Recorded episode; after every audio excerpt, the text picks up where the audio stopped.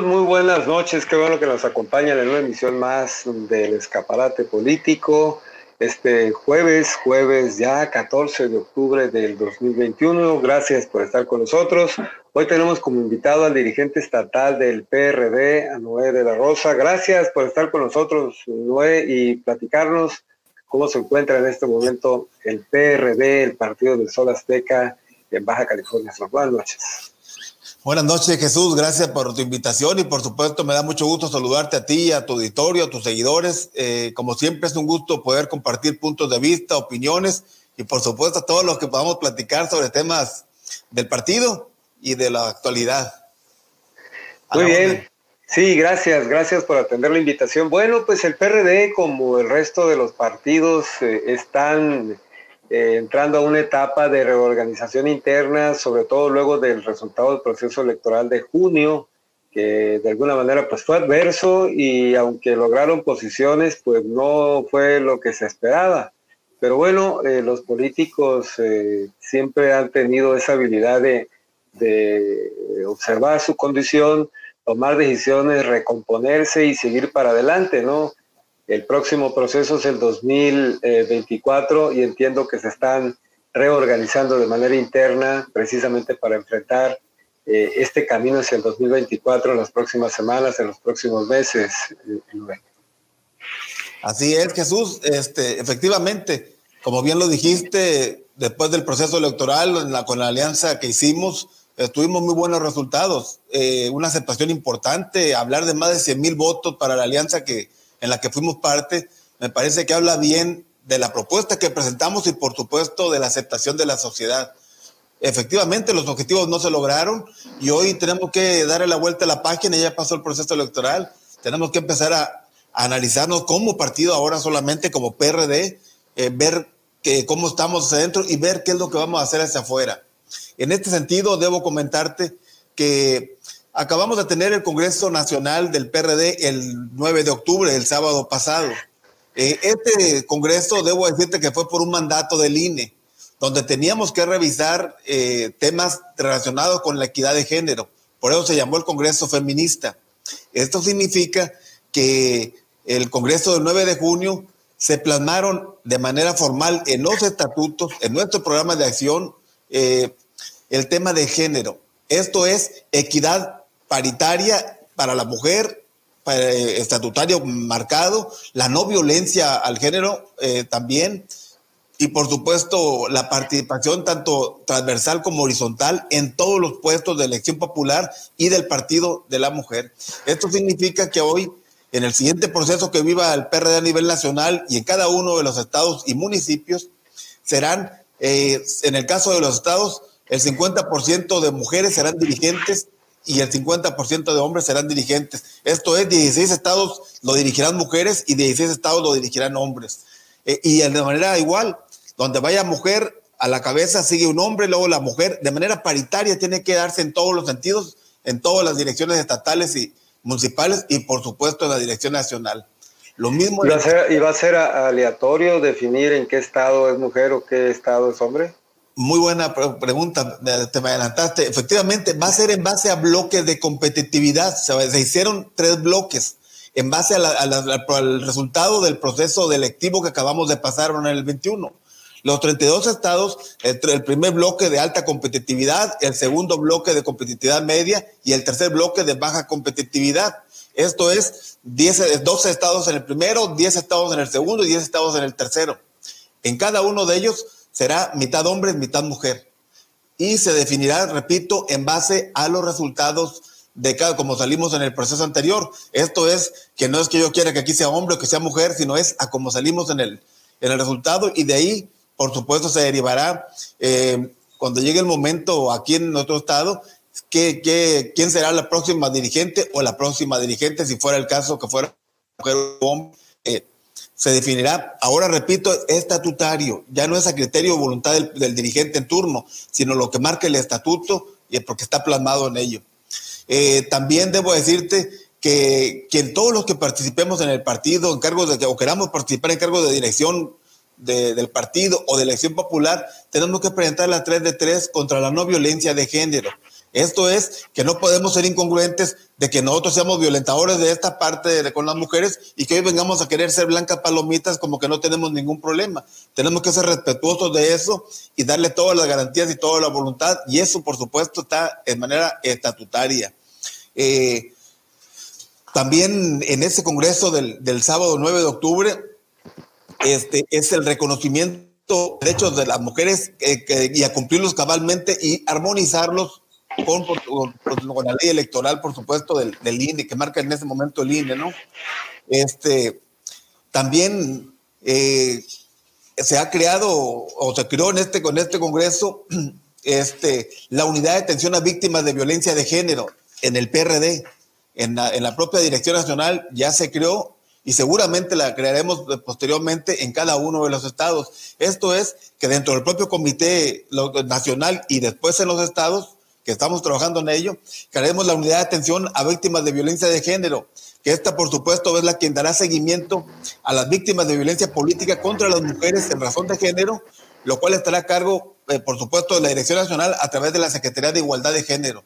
Esto es que va en serio la, reforma estatutaria del partido, que va en serio el respaldo a las mujeres y por supuesto darle todas las condiciones de participación, eh, de apertura y lo más importante, que realmente se cumpla la cabalidad, los derechos y la participación transversal y horizontal de cada una de las mujeres.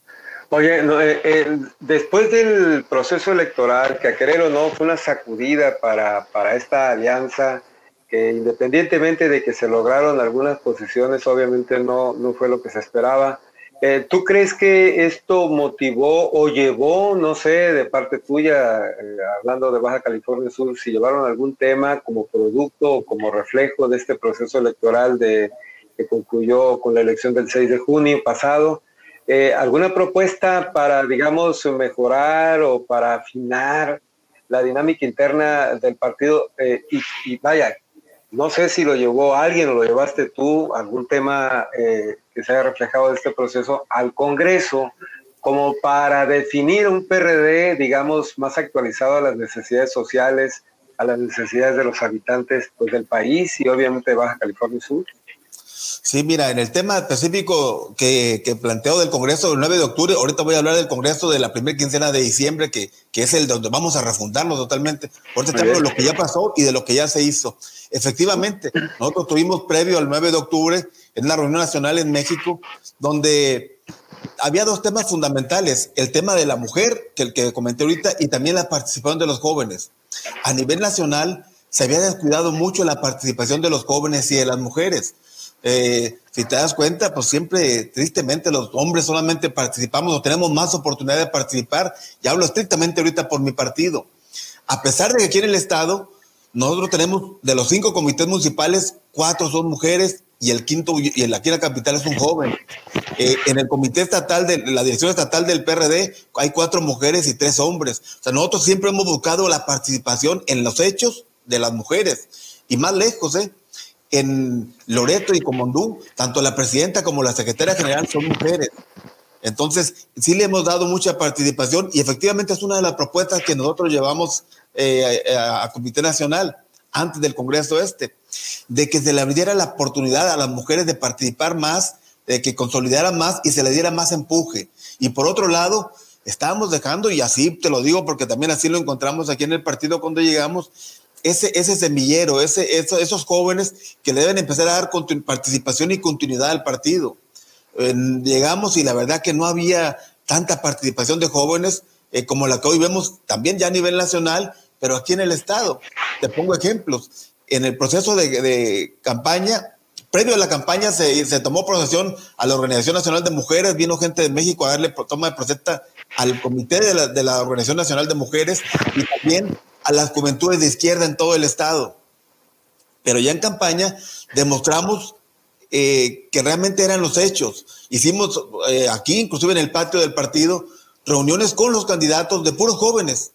Eh, te lo puedo decir, con más de 200 jóvenes aquí en el patio del partido, eh, con los candidatos de la alianza con la que participamos y, posteriormente en otro evento, un evento de puras mujeres también, con más de 200 mujeres eh, participativas. Esto habla de que en la práctica de los hechos nuestro Estado sí está dando el empuje a las mujeres y a los jóvenes. Y esa es la propuesta que llevamos a México. Por supuesto, también pasó en los otros municipios con eventos estrictamente del PRD con los candidatos. Y esa fue la propuesta que nosotros llevamos a nivel nacional de la apertura de la apertura y de empezar a generar ese semillero de jóvenes para que no quede una especie de vacío. Esto es como la rueda de la fortuna, bajan unos y suben otros, pero siempre hay en los, espacios o en los asientos de la rueda de la fortuna, siempre hay gente arriba, y en medio y abajo conforme va rodando.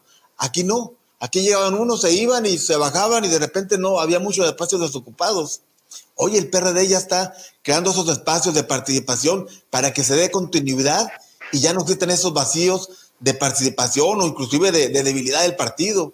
Hoy eso lo hemos estado haciendo con el ejemplo y es la propuesta que llevamos a México, que la pusimos como, como una de las cosas que hemos estado impulsando aquí en el Estado y afortunadamente en una buena armonía con los, con los grupos que participan en el PRD, este, con la idea de ir haciendo un solo equipo y, e impulsarlo para que esto camine. No ha habido divisiones como otras veces, los quienes lograron los cargos de elección popular ahí están representándonos muy bien este, y eso es lo que hemos tratado de hacer y esa ha sido nuestra propuesta o nuestro aporte en todo esto que del Congreso del 9 de octubre.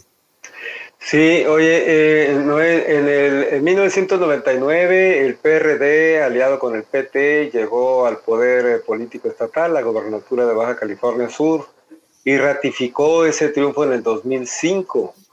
Es decir, eh, fueron dos sexenios continuos de eh, que el PRD tuvo prácticamente la mayoría en las representaciones populares. Luego cayó de una manera importante, eh, fue derrotado por el PAN y bueno, de pronto el PRD entró como en una situación complicada en términos de resultados electorales y ahora parece que se refresca. El PRD tiene algunas posiciones por supuesto no igual que las del 99 o las del 2005, pero ahora parece que ya tiene otra vez ese camino, digamos, eh, de tener representaciones en los cabildos, de tener representación en el Congreso del Estado. Y bueno, eh, ¿cómo, ¿cómo consideras, cómo evalúas tú al PRD en este momento en el que incluso a nivel nacional la palabra refundación o actitudes de, o digamos propuestas refundacionales están en la mesa del discurso, del diálogo eh, entre los órganos internos del PRD. Sí, fíjate, la verdad que, hay que decirlo con mucho orgullo y con mucho, con mucho gusto, que hoy el PRD es diferente al que teníamos hace algunos años, o hace, sí, algunos años. Eh, hoy el PRD efectivamente tiene representaciones que había dejado de tener. Y no solamente me refiero porque las pueda tener en el Congreso, en los cabildos, sino que las tiene comprometidas con su partido comprometidas, y no hablo con el dirigente, con su partido, con nuestro partido, con el PRD. Ahí están los compromisos de quienes hoy son regidores y regidoras y de quienes hoy eh, representan en el Congreso del Estado. Esto habla de una congruencia y de un equipo de unidad que de, cumplir con sus obligaciones, de estar realmente abanderando las causas del partido. Decir, por ejemplo, nuestra diputada, su casa de gestión está aquí en el partido. Nuestro regidor de la capital, su casa de gestión va a estar aquí en el partido. Eh, y en el caso de Loreto, eh, la casa de gestión va a estar en las oficinas del PRD en Loreto. Este, y eso habla de lo que hoy estamos haciendo con el verdadero PRD, con la verdadera estructura, que hoy están ahí y están participando de manera activa. Y eso habla de que nos da otra visión, otras oportunidades de abanderar las causas de la gente, porque al final de cuentas, quienes hoy nos representan en el cargo de elección popular, no solamente tienen que abanderar las causas del PRD, tienen que abanderar las causas de los ciudadanos, porque hoy representan a los ciudadanos y los sueldos que reciben son de los impuestos de los ciudadanos. Y esas son las causas que deben de abanderar y nosotros como partido debemos avalar y abrazar para poderle dar trámite a esas causas. Eso es hoy el, el PRD que tenemos. por supuesto contentos de tener estas responsabilidades o estos cuadros de que están cuadros dirigentes que nos están representando en cargos de elección popular, pero lo más importante, Jesús, muy de la mano con el partido, muy en armonía, construyendo esto, los diferentes grupos o expresiones del PRD, porque son de diferentes expresiones quienes nos representan, pero coincidimos hoy sí en armonía con el PRD y eso por supuesto nos hace dar un paso hacia adelante, porque hoy sí nos ponemos de acuerdo, hoy sí nos consensamos para avanzar y no solamente buscar los intereses personales y desecharlos de la otra parte, sino de manera armoniosa, conjunta. Eh, sí, dime. Sí, te digo, hablas de armonía y hablas de unidad y la verdad los partidos políticos son, son digamos, materias eh, complicadas, complejas, en algunos casos hasta escasísimas, ¿no? La unidad eh, pasa lejos a veces de las oficinas de los partidos, pero bueno, a final de cuentas, como tú dices, eh, han logrado algo de esa armonía.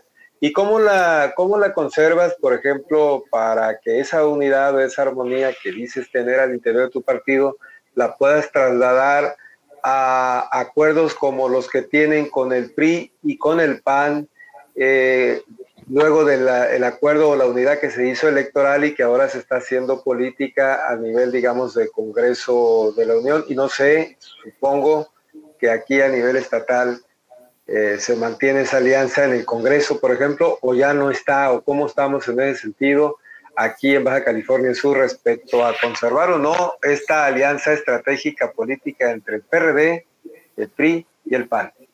Bueno, primero decirte que los acuerdos para la alianza que en su momento conformamos con otras fuerzas políticas fue de manera unánime a través del Consejo Estatal. De todos los grupos, de manera unánime, logramos esa alianza. Segundo, quienes hoy nos representan en los cargos de elección popular eh, y quienes por alguna causa no pudieron llegar, también fue de manera contundente en, en un Consejo Estatal electivo, eh, quienes eh, hoy nos representan también con, con el apoyo de los diferentes expresiones o grupos del partido. Y ahí se buscan los equilibrios y por supuesto los consensos, y eso habla de la unidad del partido. Eh, y en lo que me comentas ahorita de, del tema del Congreso, eh, pues cada uno de las expresiones que, o los partidos que eh, participamos en esta alianza, pues algunos lograron sus fracciones, como el PAN, como el PRI, otros tenemos nuestra representación y desde, como es el humanista, como es el de Renovación Subcaliforniana y el PRD. Eh, no tenemos como tal un, grupo formal de, unidos contigo, cosas por el estilo en el Congreso del Estado. Lo que sí eh, es que cada quien desde sus fracciones, o en el caso nuestro, desde nuestro partido, con nuestra representación, estamos eh, buscando los consensos y los acuerdos para poder avanzar en los temas del Congreso. Entonces no hay una alianza, digamos una alianza formal, ya, no se mantuvo en el Congreso del Estado. Sí, no, formal no tenemos ninguna alianza de manera formal. Este, hemos buscado consensos y acuerdos, pero acuérdate que el desastre de la legislatura anterior que nos llevó a problemas legales, hoy nada más te pongo el ejemplo, la primera mesa directiva se logró de manera unánime. Y la mayor parte de los acuerdos que hasta ahorita van avanzando, como es la, la, austeridad y los excesos de la legislatura anterior, como esos bonos que se dieron, este, que no sabemos si fueron ilegales o no, porque pues se dice, habla un doble discurso, pero finalmente... que ahora fueron eliminados, ¿no? Ahora fueron eliminados, finalmente, y para bien de la sociedad, porque me parece que es algo en lo que siempre estuvimos empujando, este, que se eliminaran, y por supuesto que se diga también este, por qué se usaron en la administración anterior y por qué se los autorizaron, si fue legal o no fue legal. Pero bueno, en ese sentido, hemos logrado los consensos, hemos tratado de buscar los consensos de todas las fuerzas políticas, como PRD, sentándonos con todas las partes, este, para ir construyendo. La prueba del día de hoy, por ejemplo, de manera contundente, 18 votos a 3, se eligió a la, a la magistrada Abigail. Entonces, eh, eso habla de que ha habido acuerdos, ha habido eh, entendimientos y lo más importante que yo siempre decía en, la anterior este, legislatura, que por qué no tenían la habilidad y la inteligencia de sentarse y ponerse de acuerdo. Hoy sí lo están haciendo los partidos y, este, y, nuestros representantes en el Congreso del Estado. Y a eso vamos a apostarle. Pero también lo hemos dicho, Jesús, vamos a avalar y vamos a impulsar lo que consideremos que beneficia a Baja California Sur, no al PRD, a Baja California Sur, pero también vamos a decir lo que a nuestro juicio creemos que no le beneficia a Baja California Sur y cuando las cosas no se estén haciendo bien, también lo vamos a decir de frente y con toda claridad. Así como hablamos cosas que creemos que sí, no, sí ayudan a, los ciudadanos, también vamos a decir lo que no creemos en su momento que no ayuda. ¿eh? tenemos una posición responsable. Y en esa parte tenemos que ser bien claritos. No vamos a ser este palero de nadie ni, ni vamos a ser agachones, pero tampoco vamos a hacer una oposición que no permita construir y que esté descalificando todo, porque tampoco nos ayuda. Eh, hacia donde vamos como partido tenemos que ser muy maduros, muy inteligentes en las decisiones que se tomen cuando así beneficien a los ciudadanos y a las ciudadanas de Baja California Sur. O sea que existe la, existe la voluntad política de encontrar ese denominador común que, se supone que todos nuestros representantes populares están buscando eso, ¿no? Beneficiar a la población, tomar decisiones que beneficien a la comunidad independientemente del color que representen, ¿no?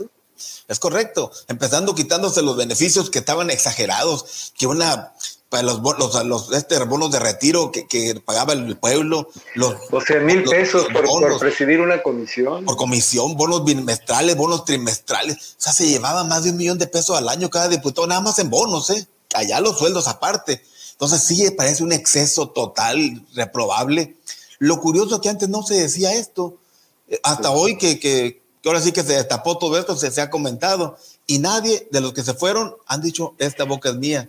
Por eso te pues digo que nosotros seremos responsables. La sociedad tiene un anhelo evidente de, de, que se transparente sobre todo el uso del recurso público, ¿no? El Congreso del Estado pues tiene su área de finanzas, su área de recursos humanos, su oficialía mayor, que tienen esta responsabilidad de manejar el dinero destinado o presupuestado para el Poder Legislativo y que siempre se manejó, se manejó de una manera muy opaca, muy, oscura, ¿no? Y que ahora, bueno, están saliendo a flote y, y yo creo que la sociedad se siente, por lo menos, bueno, se siente bien que se conozca el asunto, pero no podemos negar que en el fondo también se siente muy ofendida, ¿no? Es agresivo, es grotesco, grosero lo que hicieron los diputados anteriores. Terrible, terrible, la verdad. No estamos hablando que se llevaron 100 pesos, ¿eh? O que se, que se llevaban y que cobraban. No se ponen de acuerdo en lo fundamental para beneficiar al, al Estado o a los ciudadanos están haciendo una auditoría todavía, ¿no? Entiendo que todavía está en proceso, ¿no? Está en proceso, está revisando, hay muchas cosas que tienen que revisar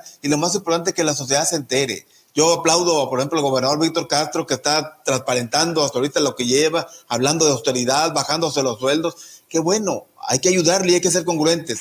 Esa parte nosotros la abrazamos, la reconocemos y por supuesto que la aplaudimos. También, si las cosas no caminan bien y hay cosas que no veamos que no van a funcionar o que nada más es una cortinita de un, también lo vamos a decir. Ahorita me preguntaban hace poco que si estaba de acuerdo con lo que hasta ahorita estaba pasando en el gobierno o si tenía ya algunas críticas. Hay que darle tiempo, hay que darle tiempo que se acomoden. Para allá iba, ¿no? Eh, ¿Cuál es ese balance que pudieras tener? Obviamente apenas van cuatro semanas y media, un mes eh, de iniciada la actual administración estatal y es un enorme, digamos, el paquete que tienen que atender, pero hoy en conferencia de prensa el gobernador Víctor Castro eh, pues eh, aplicó algo que ofreció o que ha ofrecido históricamente y que necesita la sociedad, que es lo que decíamos ahorita, la transparencia, ¿no? Por ejemplo, informó que recibió o heredó una deuda de más de 9 mil millones de pesos. O sea, es, un dato que no lo conocíamos, digamos, eh, tan, tan minucioso, ¿no? Porque, porque también incluso entró en particularizar algunos rubros ahí. Incluso dijo que podría extenderse hasta 13 mil millones si se le incluye lo que está considerado para los ayuntamientos ahí, también ahí. Y el hecho de, y a mí me gustaría que también tú nos hicieras ese comentario, es cierto que apenas va un mes, me hicieras un breve balance de tu punto de vista al respecto, porque también anunció recortes en bonos, apoyos extraordinarios, eliminación de nóminas que antes se decían secretas, ¿no? Eh, apoyos eh, asistenciales a los funcionarios, eh, gastos de representación, vehículos blindados que también se va a buscar darles, eh, venderlos o haber un, un, uso adecuado, sobre todo en materia de seguridad. En fin, una serie de excesos que finalmente están quedando al descubierto y que vuelvo a lo mismo, atienden esta necesidad que tiene la población de conocer a fondo y de manera minuciosa qué se hacía o qué se hace con el recurso público. ¿no? Claro. ¿Cuál es tu opinión sobre esa parte del gobierno? Primero decirte que nosotros aplaudimos, reconocemos y valoramos este el tema de, de que el gobernador hable de temas de, de, austeridad y por supuesto que lo lleve a la práctica. Hasta ahorita lo que hemos escuchado es, ha sido los recortes de eh, de los sueldos de los funcionarios, de los beneficios, inclusive no solamente de los carros blindados, sino que los carros oficiales se usan solamente para cosas oficiales. Mm, reducciones que muchas eh, han estado comentando y anunciando y que seguramente vendrán muchos ahorros para el gobierno y para beneficio de los de la sociedad. Pretende ahorrar 30 millones de aquí a diciembre. Sí, el, el, Congreso ya les va a ahorrar una cantidad también importante en eso. Creo 25 que millones, dijo José María Vilés, que, varios millones que van a ahorrarse ahí. Entonces, eso es importante, eso es importante. Ahora, lo que es doblemente trascendente, Jesús, es, ok, ya tienes un ahorro, ¿en qué lo vas a utilizar? Porque si vas a ahorrar para írtelo a gastar en gasto corriente o en cosas intrascendentes, me parece que no. Tenemos que saber como ciudadanos, y es la parte que te digo que hay que estar muy atentos, estamos obligados como ciudadanos a saber si tuve un ahorro de 20 pesos, ¿en qué lo voy a hacer? Si voy a hacer un pavimento, si voy a dedicarlos a salud, a educación, ¿en qué los voy a invertir? Y por supuesto aquí el Congreso y las los, pues todos los ciudadanos tenemos que estar muy atentos de que realmente esos ahorros se ven reflejados en beneficio de, de los ciudadanos. Porque si vas a ahorrarlos para eh, pues no darle un uso adecuado o que esté realmente enfocado o se pierdan en el gasto corriente, pues también como que no va a tener el impacto que debiera ser, porque finalmente no dejan de ser ahorros de muy buena fe, pero que se ven reflejados en cosas importantes. En eso hay que estar muy atentos y como bien dices, hay que darle tiempo al señor gobernador Víctor Castro para que pues se acomode con su equipo. Eh, eh, yo creo que el tiempo prudente hay que esperar lo que cierre este año eh, y el año que entra hacer un balance de qué, cómo vamos, si hay buenas expectativas.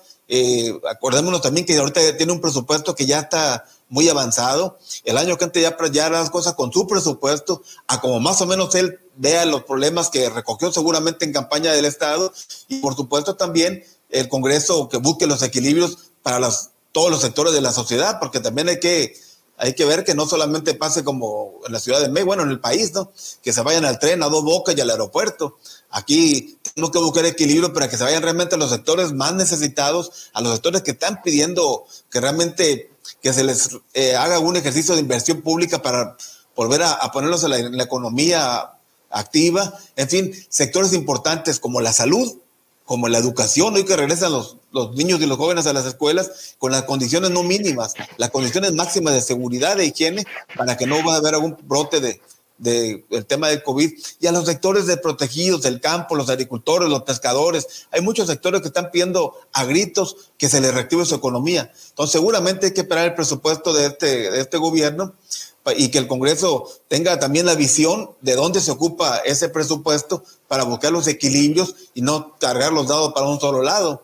Yo por eso digo, hay que ser este, prudentes, hay que esperar. Hasta ahorita hay que reconocer que en lo que ha planteado en el discurso el, gobernador, eh, me parece bien, me parece que va por el camino correcto pero hay que echar las campanas al vuelo, vamos empezando, vamos empezando, pero sí hay que verlo con optimismo, que es un, un, inicio promisorio, un inicio que vislumbra cosas importantes en reducir gasto corriente, gastos de, eh, excesivos, para invertir en cosas que realmente le hacen falta a, los, a la sociedad. Hasta ahí, apenas, el domingo pasado se cumplió el primer mes, ¿no? el día 10 de octubre eh, de esta administración. Eh, oye, Noé, ¿y entonces qué podemos esperar del PRD? Eh, falta, bueno, va iniciando la actual administración municipal, las actuales administraciones, todo, todos los eh, niveles de representación popular apenas van empezando de septiembre para acá. Y bueno, eh, sin embargo, los partidos están reorganizando internamente con miras al 2024. Es una elección presidencial, eh, por una parte, pero también aquí en la entidad, pues se van a renovar las alcaldías, las diputaciones locales, diputaciones federales y senadores en el 2024.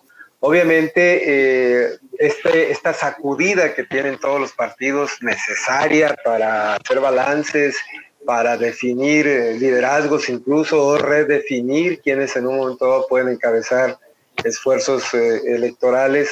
¿Cómo está el PRD? ¿Cómo, ¿Cómo va en esa etapa? Porque bueno, ya tuvieron este congreso, por ahí escuché la palabra refundación, la necesidad incluso, bueno, se especuló incluso de cambiar de nombre al partido, eh, se hizo un poco de historia de cómo desde 1989 se fundó, de dónde salió el Sol Azteca, etcétera, ¿no?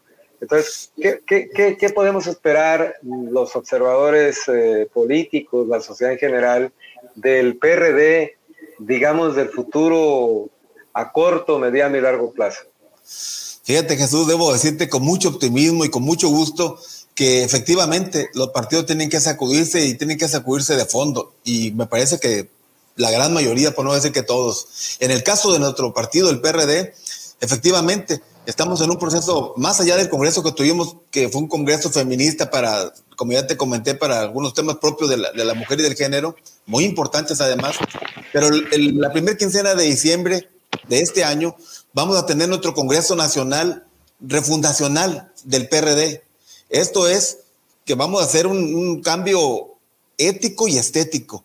¿Qué significa que si fuera alguna casa que fuéramos a remodelar, cambiaríamos tubería, drenaje, pisos, muros, techos y por supuesto una buena pintadita. Pero va de fondo, va de fondo. Vamos a, para que tengas una idea de lo que, se que se van a modificar los estatutos del PRD, que de más de 32 años de fundado, como bien dijiste, no había tenido una, una refundación o un replanteamiento del partido, una sacudida al partido eh, realmente seria. La idea es hacerlo más atractivo a la sociedad.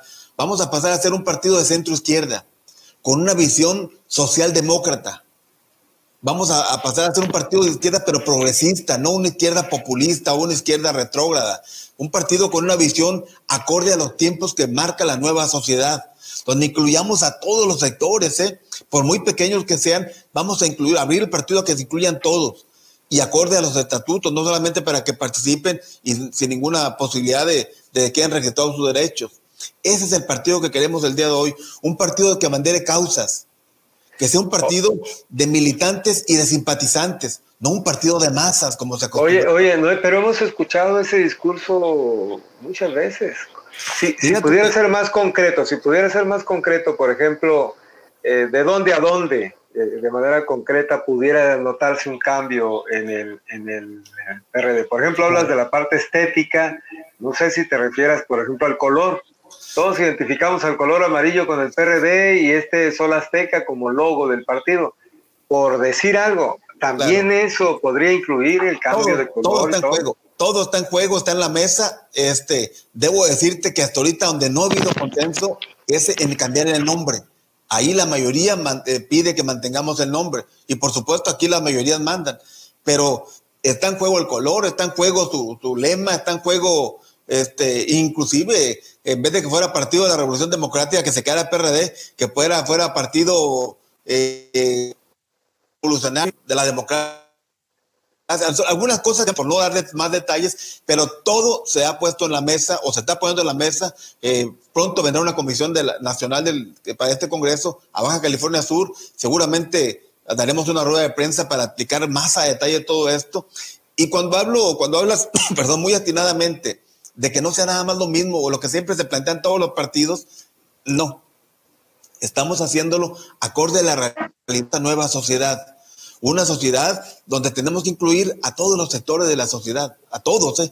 indígenas, eh, discapacitados, comunidad LGTB, eh, afros, todo lo que hoy en día existe y tenemos, tenemos que darle condiciones estatutarias para que participen en nuestro partido. Y no que pase como la alianza que tuvimos, que de último momento andábamos incluyendo eh, compañeras indígenas, compañeras de la comunidad LGBT, porque no teníamos en los, los, partidos eh, esa visión de la participación. Hoy tenemos que darles esas condiciones para que participen, para que militen y participen en el caso de nuestro partido. Además la ley lo exige ya, ¿no? Así es, tenemos, tengo que, tenemos que actualizarnos a la realidad de hoy a la realidad no solamente de la ley, a la realidad de nuestra sociedad. Una sociedad más plural, más abierta, eh, más crítica. Tenemos que adecuarnos a ello y ser un partido atractivo. Cuando hablo de un partido con una visión social demócrata, es eso, que sea incluyente, que abarque a toda la sociedad, que sea democrático realmente en la participación hasta en los grupos minoritarios. Eso, eso es abrir la, puerta. Cuando digo que bandera causas, hace mucho que dejamos los partidos de abanderar causas. Nos hemos ido al tema de, de abanderar intereses, ¿no? Sí, en, lugar de abanderar las causas realmente. Se han abanderado más los intereses, ¿no? Sí, en vez de ir a abanderar las causas del medio ambiente, que pocos le entran a eso. Entonces nuestro partido sí lo abandera, pero hay que abanderarlo en los hechos. Hay que ir a, atender esos temas, a señalarlos, eh, a ir con los académicos, con los intelectuales, traerlos acá. O sea, todos los sectores deben de participar activamente por supuesto, donde guste militar, eh, militar como partido, pero nosotros tenemos que invitarlos a que participen desde aquí, todas las voces, todos los sectores, todos los grupos que desde aquí tengan voz y desde aquí participen. Y eso es reposicionar al partido, relanzar al partido, abrirlo a la sociedad y sin ningún temor. Por eso te decía, pueden venir mujeres, pueden venir este, jóvenes, pueden venir hombres a participar, pero es abierto, abierto a que se decidan. Sí, en este congreso del pasado 9 de octubre y en el que se espera para diciembre, eh, no se puso sobre los temas, sobre la mesa de discusión, el asunto de la alianza con el PRI y el PAN en la Cámara de Diputados, por ejemplo. El martes pasado entrevistamos a Fabricio del Castillo, dirigente estatal del PRI, y nos decía sobre ese tema que ellos consideran que la alianza se mantiene sin embargo, hemos visto expresiones de, representantes del PAN a nivel nacional eh, eh, y también del PRD, en donde de pronto dicen, oye, ¿qué pretende el PRI este, respecto a esta reforma energética que propuso el presidente Andrés Manuel López Obrador? Y en donde pues hay una polémica ahí, si, si sí o si no se mantiene esta alianza a partir de la postura que pueda asumir el PRI en la Cámara de Diputados respecto a esta propuesta presidencial. Sí, mira Jesús, son dos cosas diferentes. La primera, efectivamente hay un bloque, un bloque de los del PAN PRI PRD en la Cámara de Diputados.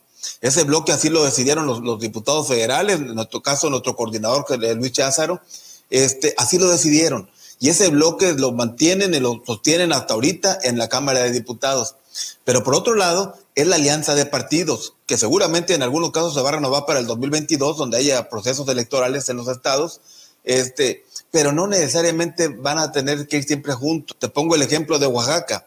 En Oaxaca, el PRD, nuestro dirigente nacional, Jesús Zambrano, ya se bajó de esa alianza en Oaxaca, porque en ningún momento va a participar. No hay condiciones para que el PRD participe en una alianza con PAN y PRI eh, en ese estado. Y pues nada más ve quién gobierna y ve cómo está el, escenario ahí. Entonces tenemos que ser muy claros. No necesariamente tenemos que estar jugando con el PRI y con el PAN. Hay otras fuerzas políticas, este, podemos ir solos o con otros aliados a buscar mejores expectativas para el partido y para abanderar sus causas. No necesariamente siempre con el PAN y con el PRI.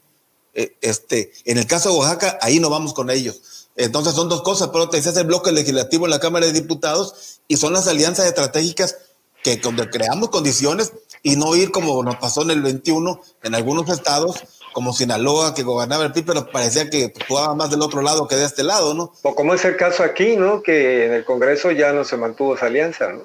Así es. Entonces, este, buscar qué, es lo que conviene y ahorita como partido tenemos que reposicionarnos, tenemos que reestructurarnos como lo está haciendo el PAN ahorita también aquí en el Estado en su proceso interno, como ya lo hizo el PRI, y tenemos que, en el caso de nosotros, refundarnos, reposicionarnos y como dijiste al principio, y entonces sí, pensar en el, en el 24, ya después de fortalecernos, cómo vamos a ir, con quién vamos a participar y ver qué condiciones tiene el Estado.